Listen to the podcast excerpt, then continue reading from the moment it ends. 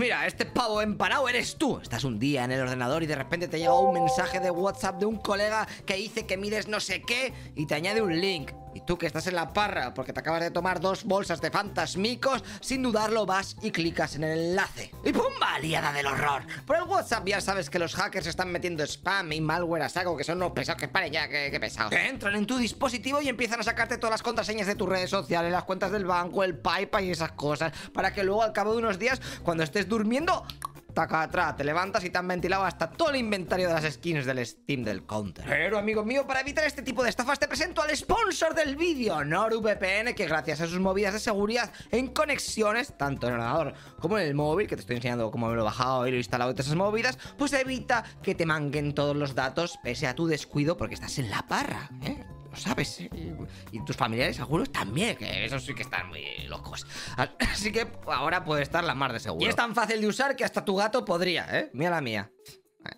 Lleva, se la instalan en sus tres móviles, que la tenemos más Así que como pensamos en ti porque eres alguien guay y estás suscrito, toma descuentazo que te vas a comer, ¿eh? Con la compra de dos años de NordVPN, te lo ponen más baratico y además cuatro meses de regalo. Eso sí, tienes que entrar con el link que te dejo abajo, no te metas ahí en la página directamente porque aquí hay contactos, ¿sabes? Tienes que hacer el descuento porque es loco pixero, si no, a chuparla. Y de esta forma vas a estar un chorro de tiempo protegido y con todos los pluses de la VPN, como meterte en webs que a lo mejor están restringidas en tu país, que me ha pasado a mí cuando me quería bajar algunas cosas el otro día y digo, pero ¿por qué no me dejan? Y me metí con el NordVPN y anda, ahora sí que puedo ver la página web que tú antes, o ver más contenido online que no está aquí, que va a salir en otros lados, ya me entiendes. Todo un chollo, así que métete en el link, aunque sea le echas un vistazo, que seguro que te apaña. Y si no, pues, pues nada. Y ahora que estamos ya un poquito más seguros con todas las redes, vamos a seguir con la Segunda Guerra Mundial. ¡Let's go!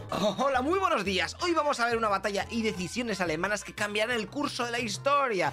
Y en un momentico sabréis de lo que os hablo. Bienvenido a la batalla de Smolensk. Con la victoria que vimos en el anterior vídeo de los nazis por Minsk, el siguiente destino en línea recta a Moscú era Smolensk. Así que para allá que fueron a toda prisa antes de que el enemigo pueda preparar nuevas defensas. Los soviéticos, mientras tanto, se habían apresurado a reunir tropas en aquella ciudad como habían podido. Y para retrasar aún más a los alemanes han mandado paracaidistas y cuerpos mecanizados a la zona del Dnieper y así un poquito pues su avance. De hecho, estos realizaron varios contraataques que serán rechazados, pero que ganarán algo de tiempo a principios de julio del 41. Y después de esto, ¡pum! Los alemanes cruzan el río y ya sí que sí se plantan el 14 de julio delante de la importante ciudad rusa de Smolensk. La verdad es que la relación de fuerzas, sonreía a los alemanes. 1,6 hombres por cada uno ruso, ¿vale? 1,8 de artillería por cada uno de... Bueno, 4 aviones por cada uno soviético. Bueno, eso sí, los de los rojos, luego los rojos, el ejército rojo, tendrían más blindados. Sería 1,3 en comparación a... O sea, por cada tanque eh, tendrían 0,3 más con mucho, pero bueno, oye, a ver qué pasa. Como ya te dije, el plan de Hitler es destruir la mayoría de tropas por la zona y continuar non-stop hacia Moscú. Así que comienzan a atacar Smolensk, en donde los soviéticos se han preparado para un asedio largo, ¿eh? pero las cuentas les salen mal. Y en tan solo dos días ya tienen a los alemanes entrando por diferentes zonas urbanas, por lo que no les quedan narices y se tienen que retirar al norte de la ciudad. Desde allí los de Stalin lanzarán varias contraofensivas que conseguirán en algunos momentos hacer tambalear al ejército alemán que no se lo esperaba. Pero finalmente estas tropas soviéticas del norte serán emboscadas también. Este tiempo que se está ganando ahí por la ciudad, bueno, como se puede, es aprovechado por Stalin para traer más unidades de reserva que acaban de ser preparadas y las lanza ahí a toda prisa a la batalla. Me da igual, es que soy nuevo, me da que te vayas a la lucha. Algo que serviría tras tener un chorro de bajas eh, para frenar de nuevo la ofensiva alemana. También gracias a meter a jugar a sus queridos carros pesados KV-1, eh, con los que conseguirá abrir un pequeño corredor para salvar a los que estarán emboscados y embolsados en Smolensk. Pero vamos, que finalmente la ciudad cae para el bando germano. Lo que pasa que los alemanes wow, acababan de flipar bastante mucho. A ver, ellos creían que lo más chungo de la invasión a la Unión Soviética estaría en los primeros combates de la frontera y que una vez allí pues la cosa sería más fácil, ya que gracias a su rapidez pues no le daría tiempo al ejército rojo y a sus amigos pues a montar grandes bloques de soldados capaces de parar la ofensiva alemana. Y joder con los comunistas. ¿eh? Acaban de conseguir frenarles en todo el medio de la operación, ¿eh? que ya están bastante metidos. Es por eso que el ejército de tierra de Hitler uh, se quedó bastante catacroquet ¿eh? sin saber muchas veces cómo actuar y reaccionar. Los alemanes son muy cuadriculados, ¿eh? como les venga una cosa nueva dirán... Hay que hacer una meeting, meeting, ¿eh? todos aquí, traer pan y así embutido, que vamos a quedarnos aquí 20 días a debatirlo para saber qué hacer. Los españoles somos más, ¿eh?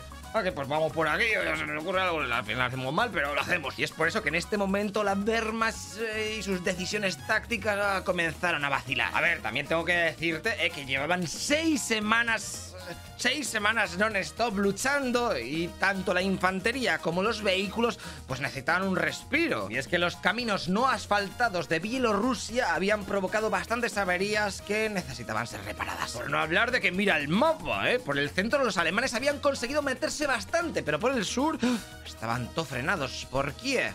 Así que tampoco era plan de seguir avanzando, ¿eh? Y dejando pues uno de los flancos, el de abajo, pues tan atrás. Vamos a ir todos a la par, que queda más bonito luego en los vídeos de, de YouTube. Así que, uh. Y aquí es cuando entra Hitler para sacar directivas de esas que tanto le molan, ¿eh? Y sacó la número 33. 3, que decía que los grupos de panzers del centro debían dividirse y dirigirse hacia el norte para ayudar a la toma de Leningrado y hacia el sur para ayudar con la toma de Kiev. Oh, mamá, bueno, vamos a ver qué pasa. Los tanques que irán para abajo en dirección a Kiev lo que consiguen es sorprender a los soviéticos que nos esperaban aquel parón hacia Moscú y les pilló ahí con el pie cambiado. Así que apenas pudieron oponer resistencia, ya que el ejército rojo había juntado a otro grupo importante de soldados en la ciudad de Bryansk ¿eh? Y los alemanes no estaban atacando por ahí, sino que se habían bajado y ahora estaban por Gomel. Por lo que en un momentico los germanos se plantaron en el norte de Kiev pillando la retaguardia y ayudando a cerrar el cerco junto con el otro grupo del sur que había conseguido cruzar el Dnieper y de esta manera se conseguiría conquistar Kiev, que esto te lo expliqué eh, al principio de esta temporada, ¿vale? Pero te dije que llegaron una gente del norte, pues estos son los del norte que están llegando. Este éxito de los tanques del centro en su bajada al sur también se debe a que los alemanes consiguieron derribar un avión y en él se encontraron un mapita eh, con todas las posiciones soviéticas y como vieron que había todo el hueco ahí pues, para bajar para Kiev, pues aprovecharon la ocasión y así tiraron por una de las zonas menos protegidas que tenía ejército rojo. Ok,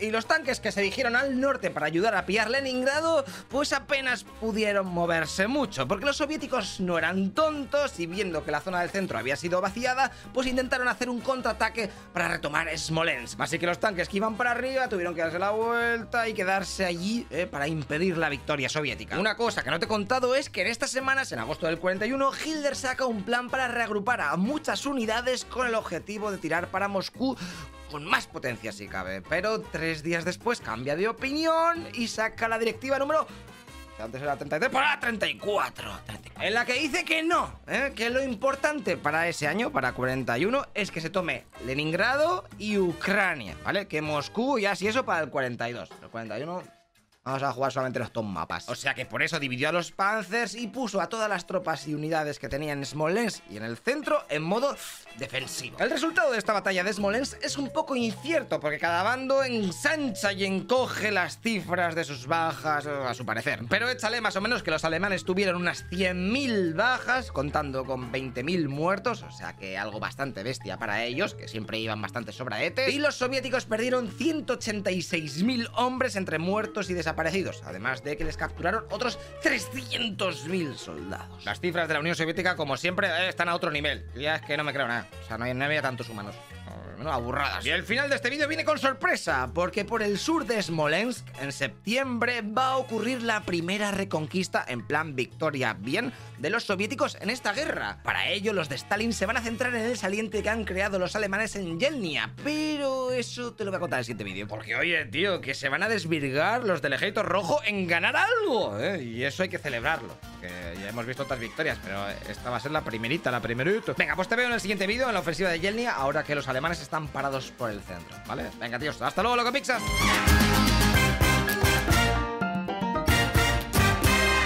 Hey, una cosa, tú que estás escuchando este podcast, te recuerdo que todo esto está subido en el canal de A Toda Leche de YouTube, ¿vale? O sea, que buscas en YouTube A Toda Leche y lo verás con vídeo, yo creo que a lo mejor te va a molar más, ¿vale? Bueno, si no, pues tienes así para trabajar o lo que sea, pues el podcast, pero si no lo ves en vídeo. Así me ayudas un poco o te haces Patreon y así apoyas el contenido. todo esto cuesta un porrón. Venga, tío, te vemos en el siguiente capítulo. Hasta luego, loco Pixas.